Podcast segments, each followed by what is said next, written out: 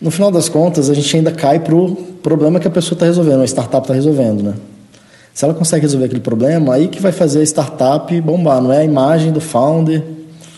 Sabe, assim, no final das contas vai ser, cara, você está resolvendo um problema como? Faz sentido para o mercado? O mercado vai comprar? Tem, tem tamanho de mercado? Porque isso daí, é muita, muitas vezes, o, o próprio mercado já vai entender se aquilo ali que ele está fazendo tem tamanho ou não. Uma coisa é você resolver uma coisa só de uma pessoa que você consegue vender para mil pessoas. Outra coisa, você fazer alguma coisa vai vender para um milhão de pessoas, 10 milhões, um bi.